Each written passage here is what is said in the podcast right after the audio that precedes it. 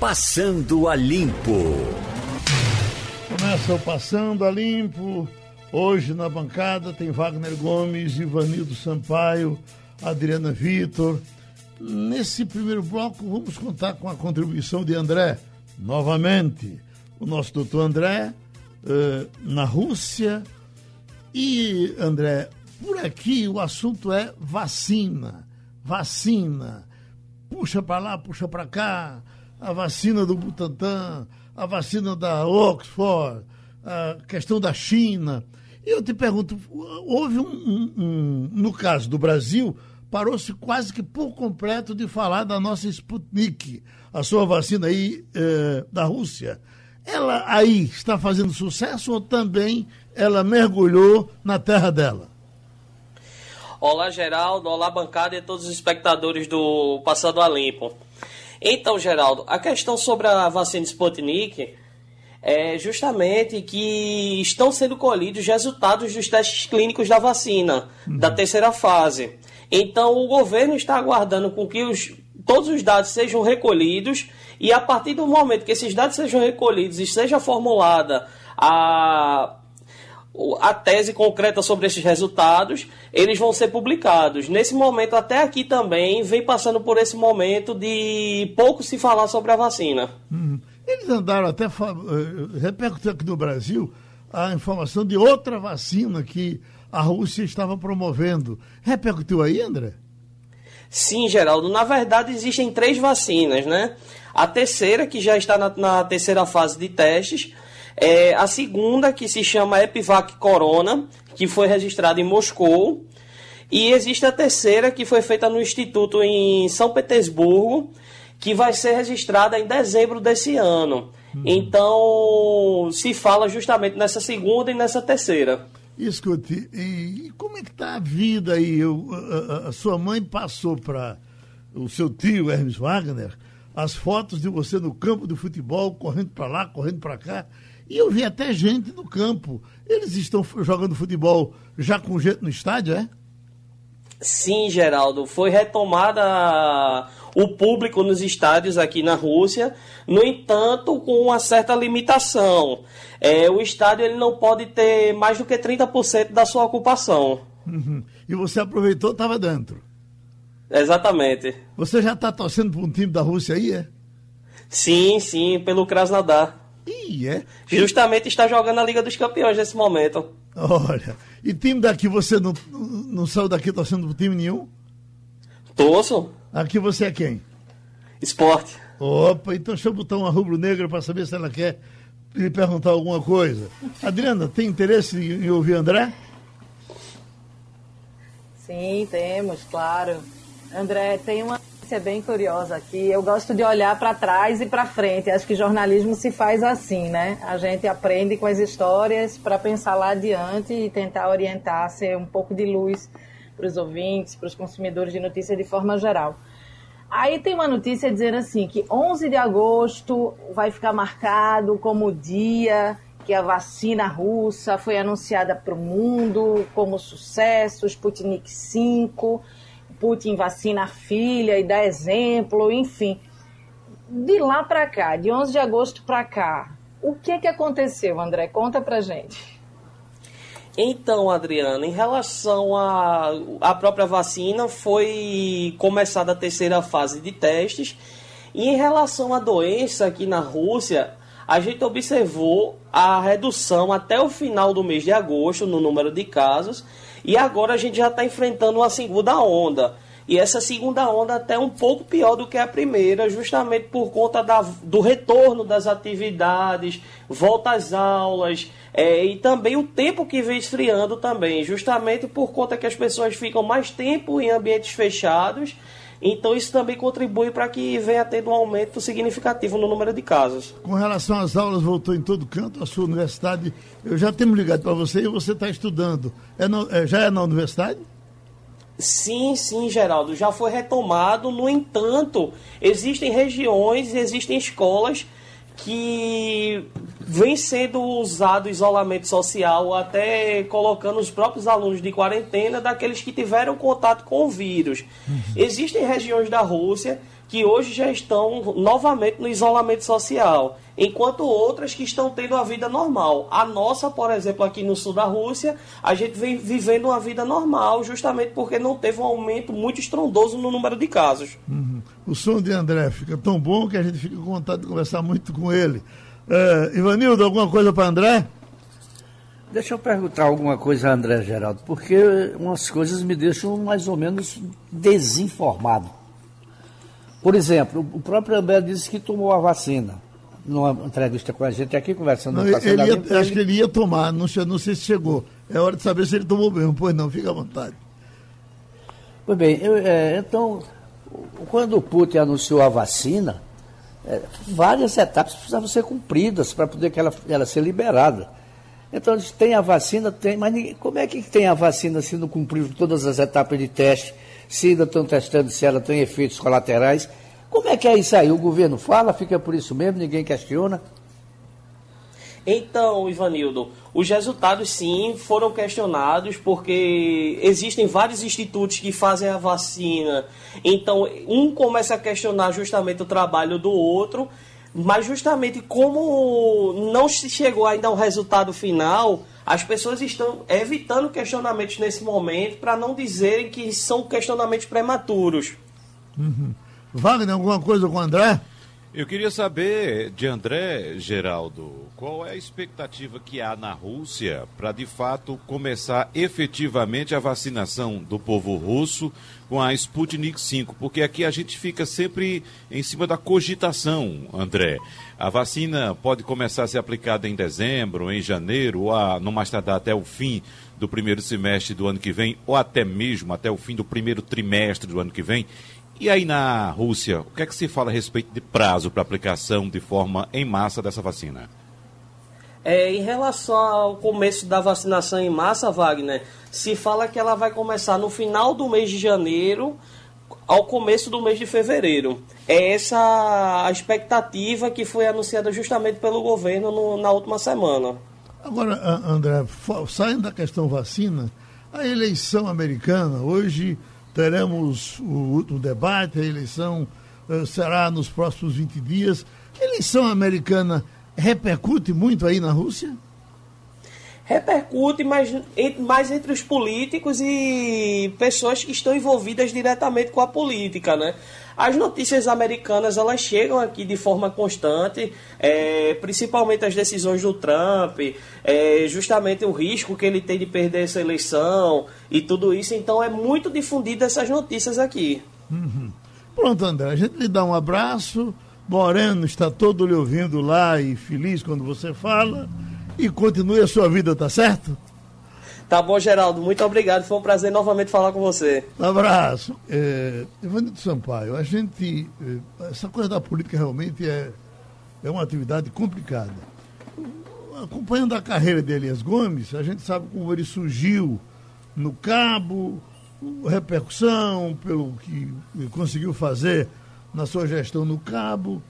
O trabalho dele no cabo deve ter repercutido em Jaboatão, a ponto de ele vir para Jaboatão fazer uma campanha de porta em porta, ganhando a eleição uh, de uma forma disparada, uma das eleições mais bonitas de Jaboatão foi a eleição de Elias. O tempo passou, depois Elias não conseguiu fazer sucessor e voltou para a eleição do Cabo. E chega no Cabo, rasteja, rasteja e desiste de ser candidato, porque chega-se à conclusão de que Lula Cabral está tão disparado que ninguém chega nem perto e Elias sai da campanha. Não é interessante isso, Ivanildo? Muito interessante, até pelo fato de que é, o prefeito Luiz Cabral foi processado, chegou a ser preso, mas não perdeu o prestígio do eleitorado. Uhum. E Elias, é preciso entender que o tempo dele passou. Né? O eleitorado dele envelheceu, né? mudou de, pro, é, de projeto, não quer mais o que ele pregava, embora tenha sido um bom gestor, nenhuma dúvida sobre isso. Mas alguns políticos, geral, precisam entender que não tem mais tempo para eles. Né? Eles estão ultrapassados até pela rejeição do eleitorado. Isso deve ter é, afetado né, a candidatura de Elias, a ponto que ele mesmo desistiu antes que o povo desistisse dele. Uhum. Agora você vê, Adriano, Elias chegou a se insinuar para candidato a governador do estado, pelo o sucesso que estava fazendo em Jaboatão, E aí foi, foi para trás, para trás, para trás. E agora chega a informação de que ele desiste da candidatura. O que significa se ele desiste é porque ele sabe o que é que está fazendo, né? Imagino que sim, Geraldo. É, é, a, a, política local ela tem detalhes, filigranas que a gente é, desconhece, né? Tá, tá longe do grande público, inclusive de nós da imprensa. Às vezes é motivo pessoal, pessoal mas aí ele alega que, que não, não ganharia, enfim.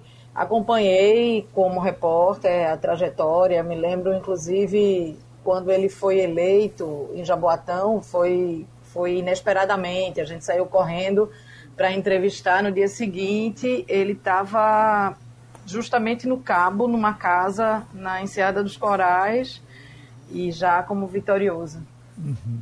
Agora você veja, uh, uh, Wagner, talvez menos o fator idade, ele está em plena forma. realmente é uma coisa. É, é estranho o que aconteceu com Elias Gomes. Porque outros que começaram, que estão até mais tempo do que ele aí pelas campanhas pelo interior, ou pelo, pelo, pelo, pela região metropolitana, continuam. Ele já caiu fora. Depois a gente vai saber se isso é um afastamento definitivo ou se ele vai retomar de outra forma. É, a gente precisa saber inicialmente do próprio candidato, quais foram as razões que o levaram a abrir mão da candidatura, né, a desistir de disputar a prefeitura do Cabo. Agora, Geraldo, ninguém desiste se está na liderança, né? Dificilmente, pelo menos, alguém vai desistir se está com amplas chances de vencer a eleição ou de ser eleito, que é o, o termo é, mais adequado para ser utilizado, porque isso não é uma competição, né? Eu vou ganhar, não, parece até alguma coisa particular. Mas é bom lembrar também, Geraldo, quando você fala de Elias, eu sempre lembro também de Ives, e, e em algum momento eu sempre confundi os dois, quem era quem, né? É, mas ah, ah, quando você fala de Elias, eu lembro de Ives, e é bom lembrar que Ives também teve teve problema com a candidatura dele em Paulista, mas conseguiu reverter a impugnação e continua candidato no município, né? Ele passou até aqui com você numa conversa boa. Ele, ele tem esperança de se eleger? É, tem, né? Quem tá. Eu, eu nunca vi nenhum candidato, Geraldo, não tem esperança de se eleger.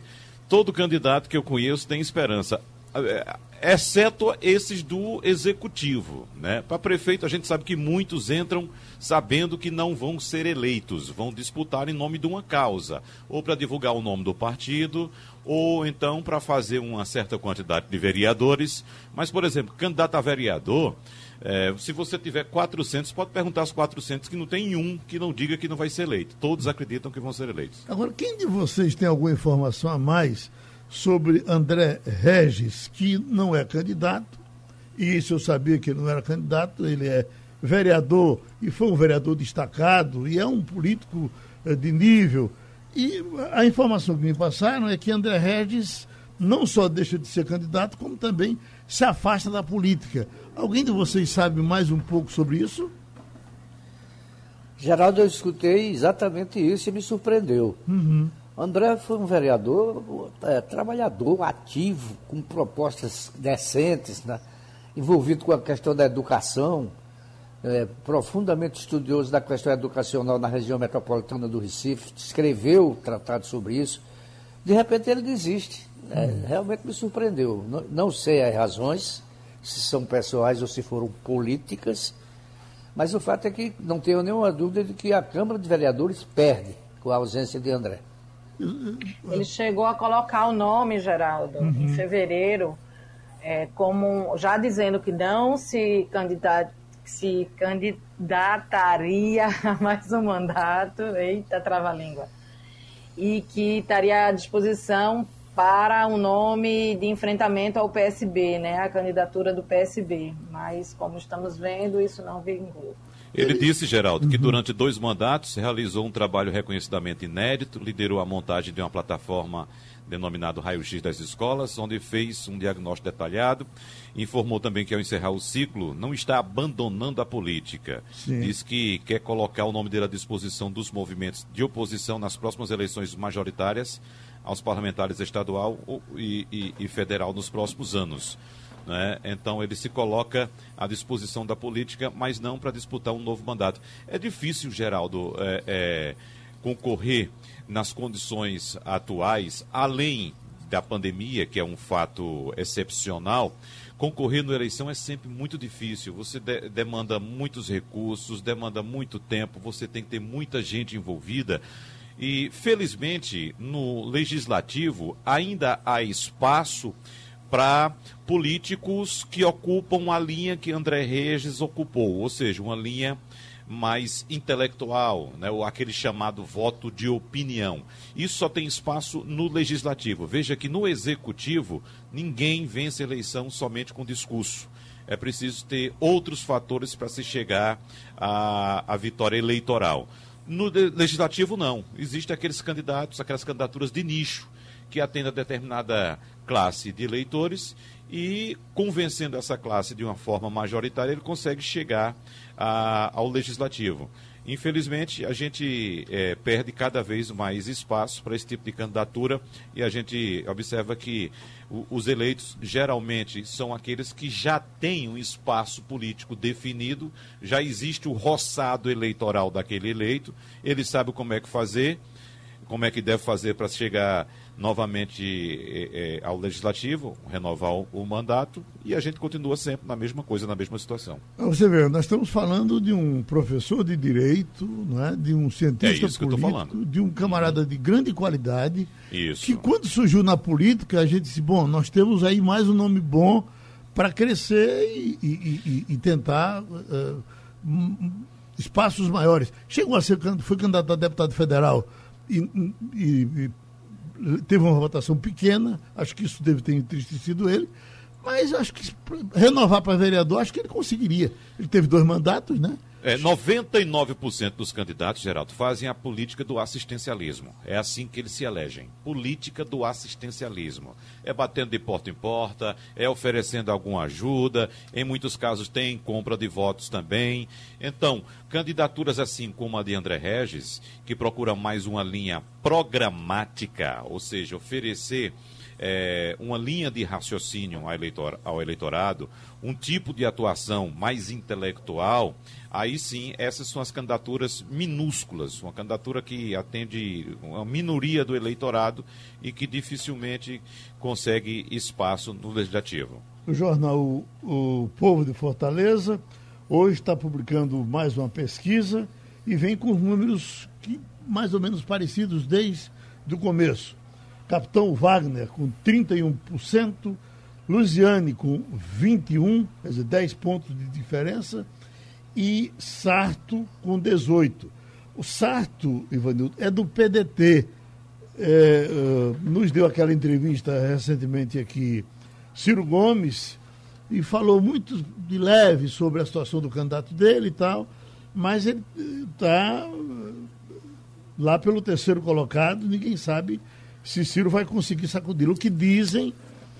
Primeiro, a situação de Ciro no, no próprio em, em Fortaleza é, é complicada, porque ele é aliado do, do, do governador, que é do PT.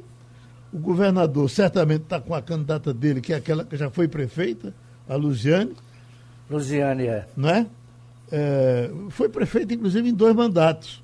Ela está retomando e esse Sarto. Acho que foi a primeira prefeita do PT do país, não foi, Geraldo? Eu imagino que sim. Uhum. Essa a, pesquisa... a primeira não foi Arundina, não? Acho, Acho que a primeira foi Arundina, foi... sim. Foi Arundina, né? Era... Ela foi uma das primeiras, né? Uhum. Essa pesquisa, Geraldo, Oi. também traz outras praças, viu? São Paulo, que é, é, tem Celso Russomano na liderança com 27%, Bruno Covas em segundo com 21%, e Bolos do PSOL com 12. Bolos vem subindo, viu, Geraldo? Capaz de Bolos surpreender aí, atraindo esse voto da esquerda em São Paulo.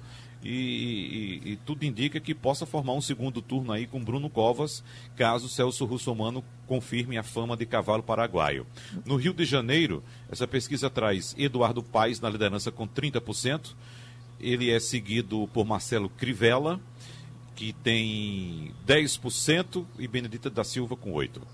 Quer dizer, acho que o Rio de Janeiro, de alguma forma, tomou juízo né, na eleição para prefeito, porque Eduardo Paes foi um prefeito bem avaliado, né? apesar de uma coisa ali, outra aqui, de, de pequenas denúncias, nada foi confirmado. Ele foi bem avaliado né, e deve estar voltando. eh, foi um bom gestor, né? Mas é envolto Geraldo ele foi o também. prefeito mais bem avaliado do Brasil na época. Na época foi. Foi. Olha aí. Ele também teve a favor dele eh, as obras que ele construiu para as Olimpíadas, né? ele teve muita visibilidade. Reformou o Rio Antigo todinho, criou museu, fez, fez muitas obras físicas, tinha apoio do governo federal na época, muito dinheiro, e apoio do governo do estado, que era Sérgio Cabral. Ô, Geraldo, Ô, E não, e não deixa caiu nessa, não caiu nessa vala, nessa vala pesada do, da roubalheira, não tem nada Livrou-se dessa. que oh, por não. O- Oi, Adriana. Não, corrigi que a gente estava tudo errado. A primeira prefeita eleita pelo PT numa capital foi Maria Luísa Fontinelli no- em Fortaleza. Fortaleza. Pelo PT. Sim. Isso. Aí eu lembro, troquei bem as, a- as, as prefeitas. Mas foi no Ceará, eu tinha essa lembrança. E Erundina foi eleita, acho que em 88, isso. Uhum. Ela Ô, foi Geraldo. a Maria Luísa em 85 e Erundina em 88. Oi, vai. Essa pesquisa divulgada pelo jornal O Povo de Fortaleza também traz um panorama do Recife, viu? É a pesquisa Real, Real Time Big Data da CNN Brasil, que traz, por exemplo, aqui no Recife, João Campos na liderança. eh, 28 com- agora, né? Com 28, exatamente. Aí vem Marília Reis com 14, Mendonça Filho com 13 e Patrícia com 11. Aí os outros demais vem Coronel Feitosa com 2, Marco Aurélio com 1, Charbel 1, Carlos 1%, Tiago Santos 1%. Até uma polêmica em cima da candidata Patrícia, que eu queria puxar um pouco para vocês sobre isso, eu tinha anotado aqui para a gente falar. Ela teria, me parece que é uma coisa recantada, há algum tempo atrás, chamado de Recifles, por conta ah, ah, da, da, da, da sífilis, que campeou, campia, ainda tem. Não era Recifles, não, ainda é Recifles. A gente tem falado muito disso aqui, é uma doença negligenciada, perigosa, e as pessoas cuidam muito pouco disso.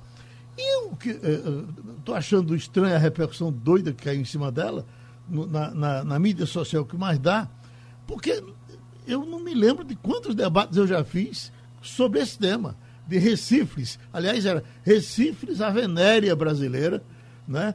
Com ah, médicos Capital de infectologistas Pernambucópolis, o pessoal falava. com médicos infectologistas falando disso por conta do- do- dos nossos problemas, era uma forma de denunciar, para ver se se cuidava disso. E se cuidou muito pouco ao longo do tempo. Se a gente for para sífilis, é só passar no EMOP para ver que ainda é uma coisa muito delicada. É é, é, muita gente é atingida por esse problema aqui no Recife. Mas para a delegada parece que não deu certo, né? Acho que tem Geraldo, várias que é questões caso aí, seguinte, eh, Geraldo. Sim, pois não. Parece que a Adriana tem mais Danilo detalhes da delegada. né? Não, eu queria dizer o seguinte, que é, isso pode ser feito né, como uma brincadeira. As, redes- as redes sociais, é aquela história, o pau que dá em Chico dá em Francisco. Você usa contra os seus adversários, os adversários agora passaram a usar contra a candidata à Prefeitura do Recife, porque, é, evidentemente, ela começou a crescer, não é? Então, é, a candidatura dela incomoda, ela certamente não diria isso hoje, você não pode prever o futuro, e há 10 anos ela fez uma brincadeira de mau gosto e está pagando a conta por isso. Oi, Adriana. Eu acho que tem várias questões. Né? For, for- foi mais de uma postagem que, que chamaram a atenção, que logicamente os adversários foram atrás, descobriram, reverberaram e vão continuar reverberando. Isso é da política. Quem entra na política tem que ter certeza de que o seu telhado também vai ser de vidro, não é só você que vai atirar pedras, as pedras também serão atiradas em você. Então resgataram do Recifes, resgataram de 11 de abril de 2013, dizendo: após a PEC das domésticas, acho que vou ter que ensinar meus bichanos a abrirem o pote de ração, kkk. E aí depois vem um texto. Enfim, ela precisa responder com clareza, ela tem respondido. É, eu acho que falta só uma análise, isso é uma, uma opinião minha muito subjetiva, ela dizer se se arrepende ou não dessas postagens. Porque eu posso ter dito uma coisa há 20 anos e eu mantenho o que disse há 20 anos. Eu posso ter dito uma coisa há um ano, mas eu me arrependo e reconheço que houve um erro. Outra coisa, o pernambucano, o recifense, sabemos todos é, que somos, é barrista. Eu, eu não vou deixar que você fale mal da minha cidade. Eu posso até falar mal da minha cidade, mas você, forasteiro, não venha, não. Então, Patrícia está aqui, acho que desde 2008, quando ela assume o, o cargo de delegada por concurso, e tem pouco tempo do Recife para estar tá fazendo piadas com a cidade, e isso é mal recebido.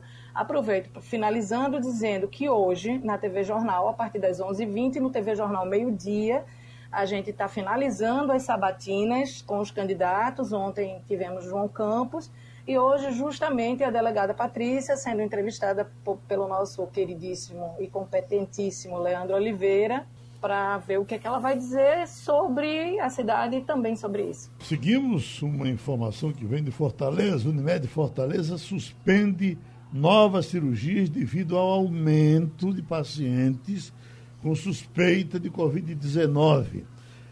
A, a, Covid continua batendo. O prefeito de Olinda, candidato à reeleição, professor Lupécio, está a informação que foi confirmado também com Covid. O que tem sido positivo nessas informações tem sido que eh, raramente tem se falado, olha, foi entubado, está em situação complicada. E parece que aquilo já falamos disso, né? Que as pessoas ou a Covid enfraqueceu um pouco, ainda bem, mas continua matando, porque está aqui. Tem uma, uma, uma uh, outra informação aqui que chama a atenção, que é a Unimed Fortaleza suspende novas cirurgias devido ao aumento. Ah, essa aqui. Funerárias clandestinas se multiplicam uh, pela pandemia e já corresponde a 37% do mercado. Isso acontece no, no, Rio de Janeiro. Quer dizer, além das funerárias estarem bem movimentadas, você pode ir em qualquer uma delas aí, que o pessoal estava falando disso, estão surgindo as clandestinas e elas só surgem quando o mercado está favorável, uh, lamentavelmente favorável, mesmo sendo nessas situações. Bom, e o, o, A gente teve a primeira morte de congressista em exercício de mandato ontem, né? Ele era idoso, 83 anos mas Rio de Janeiro, Oliveira, do Rio de Janeiro, né? do Rio de Janeiro, uhum. isso. Se elegeu junto com Eduardo Bolsonaro e era um negava, defendia a cloroquina, condenava o isolamento social, enfim, mas, que, que, esteja em bom lugar. Mas ele já tinha um rosário de, de, de, de comorbidades. Eh, eh, Sim, tinha 83 anos. Só né, foi um empurrão, né? Uhum. Tinha a chegada, e a chegada do doutor Cássio Nunes para uh, o Supremo, Ivanildo. Eu quero lhe dizer que ouvi em algumas, em algumas falas, ele bem desenvolto, bem, bem interessante. Só tem uma, coisa, o que eu acho chato nisso aí não é nem a questão da indicação, porque todos são indicados mesmo, sim. É uma casta que o camarada vai buscar em algum lugar, teve alguém, eh, ninguém chega eh, de, de mão beijada, tem sempre um, um, um empurrão importante para o cara chegar ao Supremo. Agora, aqui, é, é, aquele negócio de ficar de porta em porta, vai no gabinete do senador, vai no outro, promete uma coisa, promete outra e tal, e depois é, vai para a votação. Essa promiscuidade, Geraldo, é que preocupa. Não é? O que preocupa também é que ele não é um grande conhecedor do direito. Né? Reconhecidamente, ele tem um pouca cultura nesse campo. Não é diferente do Celso de Mello. Celso de Mello nunca teve cargo público, foi escolhido como advogado. Hum. Agora, era um homem que estudava leis, estudava a Constituição, se dedicou totalmente à função dele, de ministro, não queria conversa com político, enfim. É, não é porque se aposentou, não, mas era um exemplo a ser seguido de ministro. Ministro com uma ficha, um perfil, é, o currículo de Celso de Mello vai ser difícil você encontrar hoje onde você vai atrás de um, senador pré-condenado pedindo o voto para se eleger, para ser aprovado no, Senado e ocupar o cargo, isso preocupa. Uhum. E, e, e, é bom não, dizer só que não ele foi entra, só batendo de porta não, viu, Geraldo? Ele entra justamente no gabinete de, de, ele entra na vaga de Celso de Mello, né? Exatamente, na vaga de Celso. Uhum.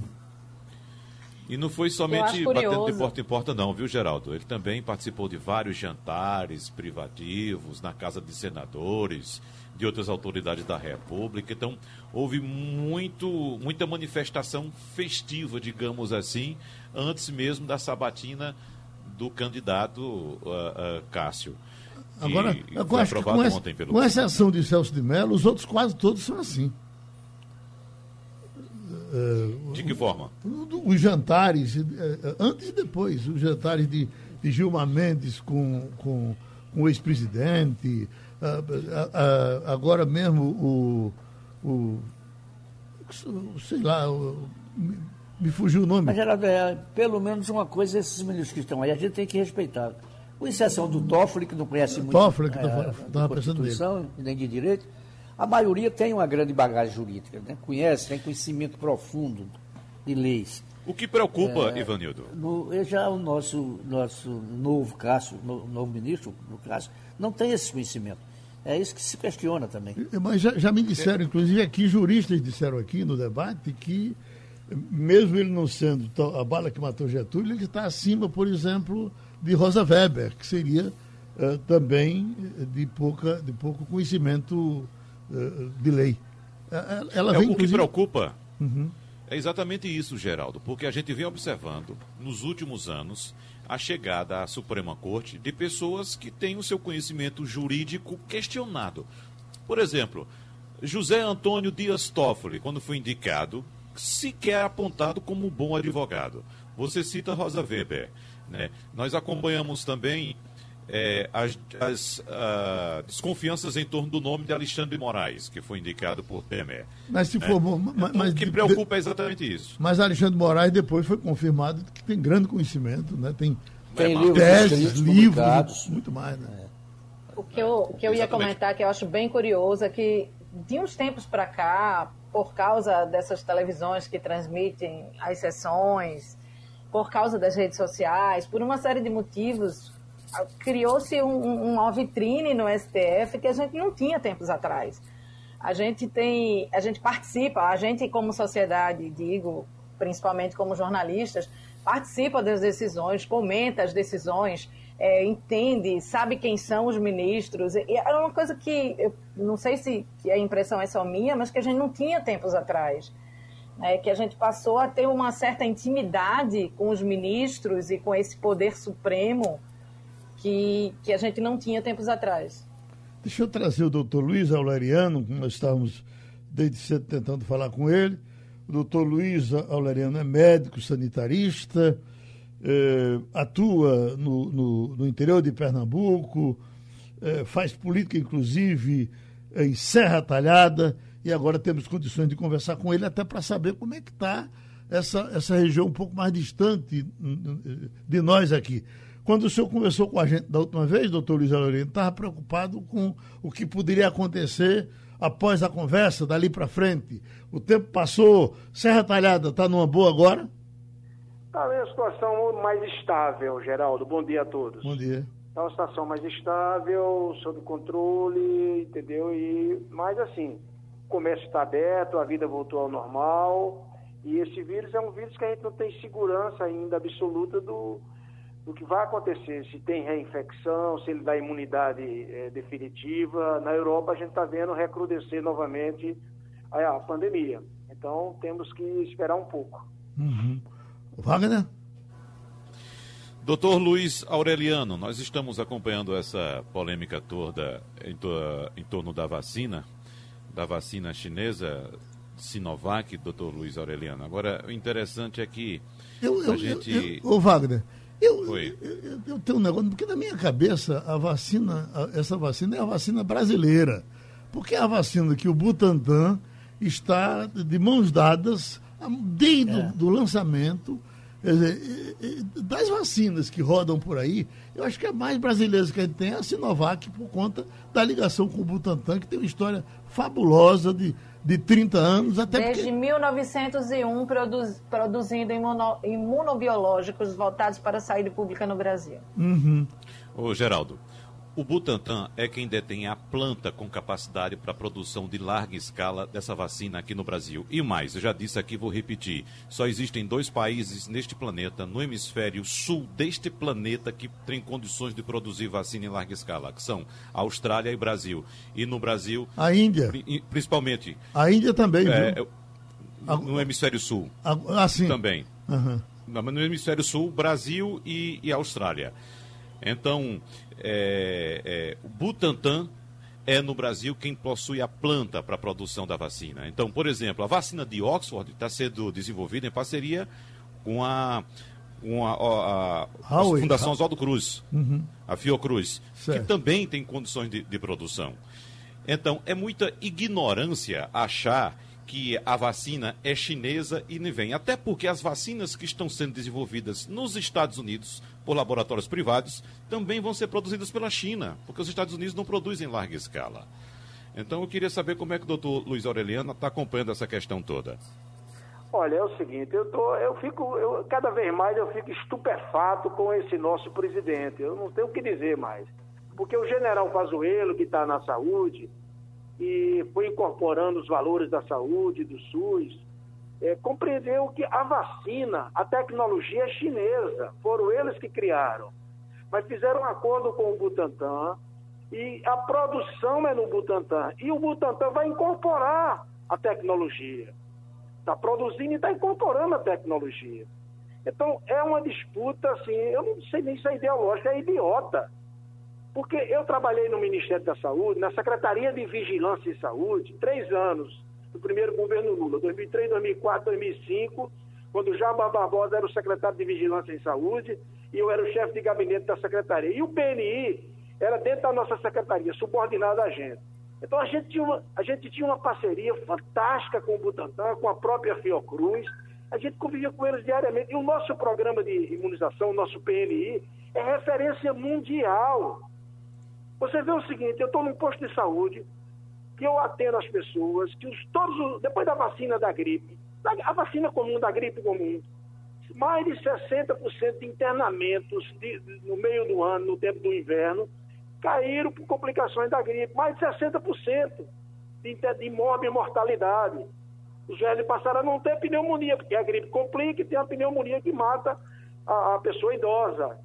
Quer dizer, e a vacina é a única forma, a forma mais segura da gente garantir pelo menos 90%, no mínimo, se vacinar em massa, todo mundo, né?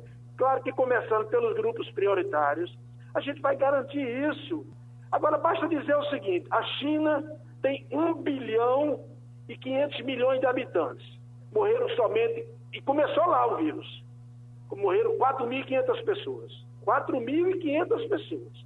O Brasil tem 210 milhões de habitantes, já vai mais de 150 mil mortes. É um absurdo. É falta de gestão, é falta de investimento na saúde. Então, é, isso é uma coisa paranoica, porque o governador de São Paulo está galvanizando essa produção da vacina. Está produzindo no Butantan e está incorporando tecnologia. Meu Deus do céu. Eu não sei onde é que a gente vai parar. Ivanildo. O doutor Luiz Aureliano, me diga uma coisa. Serra Talhada passou a receber voos domésticos normalmente. Isso aumentou o número de casos ou, ou não teve nenhum efeito é, da sobre a população local?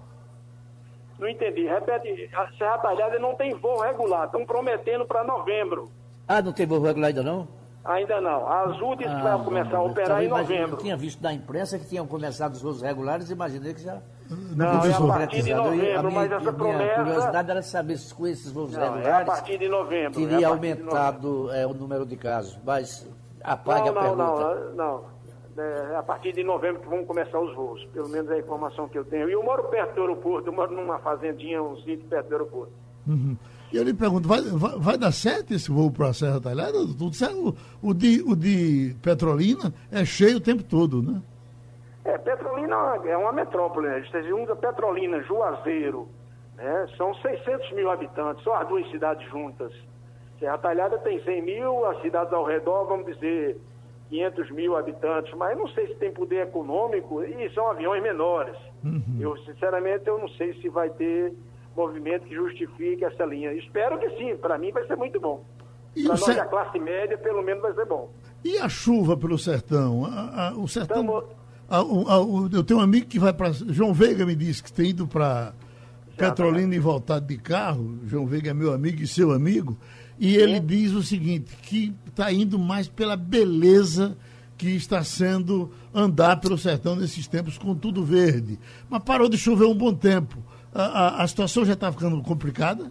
Já está ficando complicado, já está muito seco, entendeu? Eu viajo todo dia é, e, e, moro na BR também, moro na PE 390, a minha terrinha lá é, na, 5 é, quilômetros da cidade de Serra Talhada. É, tá seco, tá seco. Eu moro na beira do Pajaú, né? Eu tenho água, eu, eu puxo água, eu tenho irrigação, que eu, eu tenho bomba para puxar água, mas assim, já tá seco, já tá seco, e se não chover daqui para novembro, dezembro, a coisa vai ficar terrível. Eu aproveito para pedir novamente à Compesa que dê uma atençãozinha a Exu, que a reclamação está sendo constante. Diz que é, é, é, é, uma vez por mês as pessoas estão tendo água na torneira em Exu. Atenção, Compesa, vai nos dizer alguma coisa sobre isso? Oi, Adriana. Olá. Eu vou voltar para as vacinas, aproveitar o doutor. E eu começo com a informação recente que a Alemanha registrou 11.287 novos casos nas últimas 24 horas, uma alta de 49% em relação ao dia anterior e um recorde diário desde o início da pandemia, para dizer que não acabou e não é só no Brasil, que o mundo está precisando conviver com essa que está sendo chamada essa que está sendo chamada segunda onda.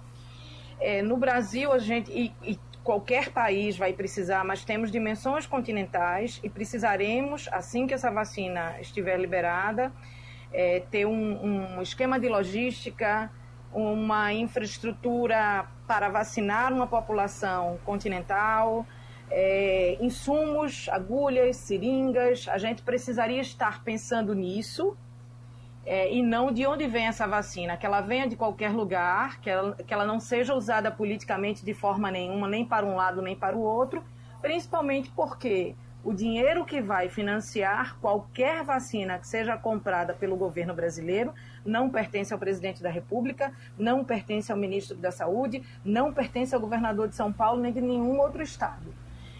Como médico sanitarista, você acha que o Brasil está preparado para assim que essa vacina for liberada, a gente poder fazer essa vacinação em massa? É isso que me preocupa agora. Olha, se o, governo federal, se o presidente da República permitir que o SUS funcione, que o PNI, o Programa Nacional de Imunização, funcione como sempre funcionou, eu fui coordenador da FUNASA, da Fundação Nacional de Saúde, em 98, lá no estado do Pará. O estado do Pará é um estado enorme. Tem cidades que ficam a 2 mil quilômetros de Belém, 2 mil quilômetros, e lá não tem estrada para todo canto. Ou é por cima, no ar, ou é por água. Tem cidade que fica, você só vai de avião, de teco-teco ou de barco. E a gente vacinava todo mundo em 98. Todo mundo tinha cobertura vacinal em tudo, inclusive lá tem doenças que não tem nos outros lugares. Quer dizer, a gente cobria, por exemplo, a questão da febre amarela, lá é região endêmica. Então é só botar o PNI para tomar de conta e ninguém interferir, botar os técnicos, as pessoas que sabem, o recurso, dar o aporte de recursos financeiros e temos que vacinar todo mundo. Bota o PNI para funcionar, deixa o pessoal do PNI tomar de conta. Agora, deixa o Bolsonaro quieto em casa, ele não atrapalhar. A vaidade é uma paranoia, uma disputa idiota, entendeu? A população brasileira vai ficar eu digo de novo, a China morreram 4.500 pessoas somente, com um bilhão e meio de habitantes. O, vai, o Brasil já vai em 155 mil óbitos, uma população de 210 milhões. Isso é o quê? Falta de planejamento, de gerenciamento, de investimento em saúde. Então tem como fazer. Tem como fazer. Agora tem que garantir vacina para todo mundo. Tem que fazer o teste, o teste da, eh, do SUAB, que é o PCR. Enfim, temos condições de fazer. Agora deixa Chama já a Barbosa, que está lá na OPA hoje, lá em Washington, para gerenciar isso, e em seis meses isso está resolvido, está sob controle. É gestão, é capacidade técnica. E o SUS tem o PNI tem. Pronto, a gente abraça o doutor Luiz Aureliano, que está em Serra Talhada. Ô, Adriana, é, é, essa manchete que sai agora, Justiça bloqueia bens de Pedro Fernandes e Cristiane Brasil. Cristiane Brasil é aquela que teria sido ministra do trabalho, se não fosse vetado em cima da hora. Foi, foi no governo Temer? Foi, foi não foi? É, foi no governo foi, Temer. Foi no governo Temer. Foi. Ela é filha de Roberto. Roberto filha Jefferson. de Roberto Jefferson, é. quase é. ministra. Agora, essa, essa moça está presa esse tempo todinho e, e, e Gilmar Mendes não soltou ainda. Ela já foi liberada, Geraldo. Já, foi solta. Foi solta agora? Já. A justiça determinou, agora prenderam os bens dela, né?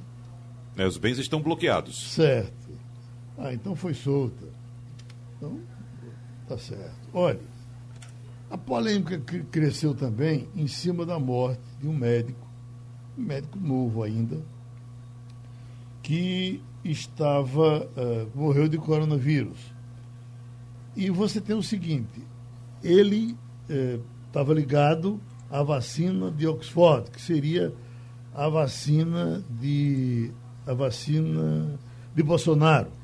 Aí o que é que faz o pessoal de esquerda? Dando-se a jogar o, o, a morte do cara para cima da vacina, porque se contamina ele, contamina Bolsonaro. Né? Do mesmo jeito que o pessoal do Bolsonaro dando-se a jogar tudo contra a vacina uh, Coronavac.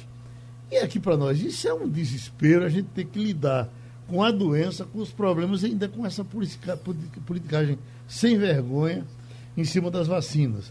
O que estão dizendo é que esse médico fazia parte do grupo de voluntários uh, testando a vacina de Oxford.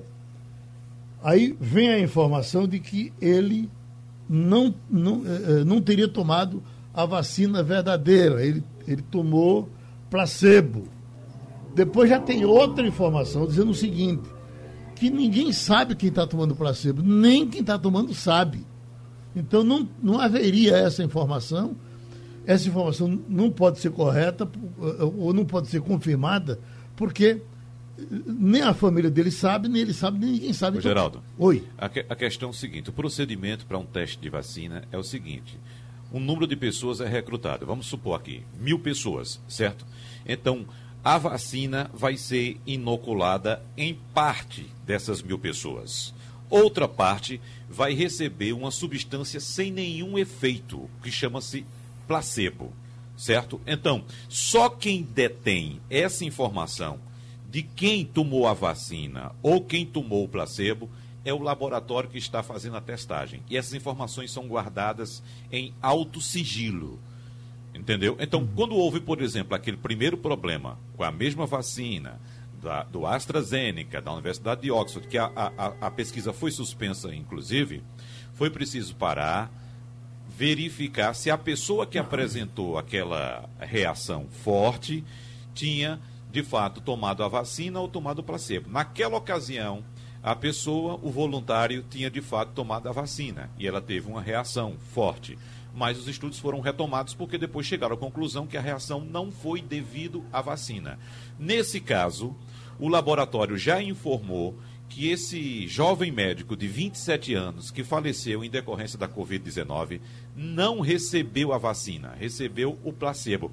E por que se faz isso? Mas, Porque uma parte me, recebe. Me, me, não, de, deixa eu entrar. Até então eu estava sabendo que, o, que é, é, estava ainda em, em, levantamento, não havia a informação definitiva. Já saiu o laboratório, é. já informou isso. Eu já recebi não, essa informação ontem. Pois não? Não, vamos lá. Eu vou tentar Acabar dizer a briga. o que sei. Pra gente, não, não, não, não sou dona da verdade, não, mas é o que sei.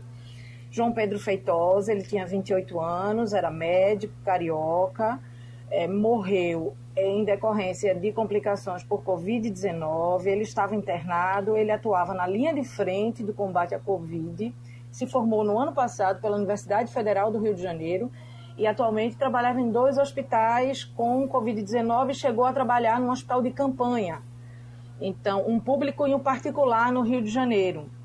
É, essa apuração de que ele havia tomado placebo, a gente precisa atribuir à TV Globo, que é quem diz que tem a informação de que ele vinha tomando placebo.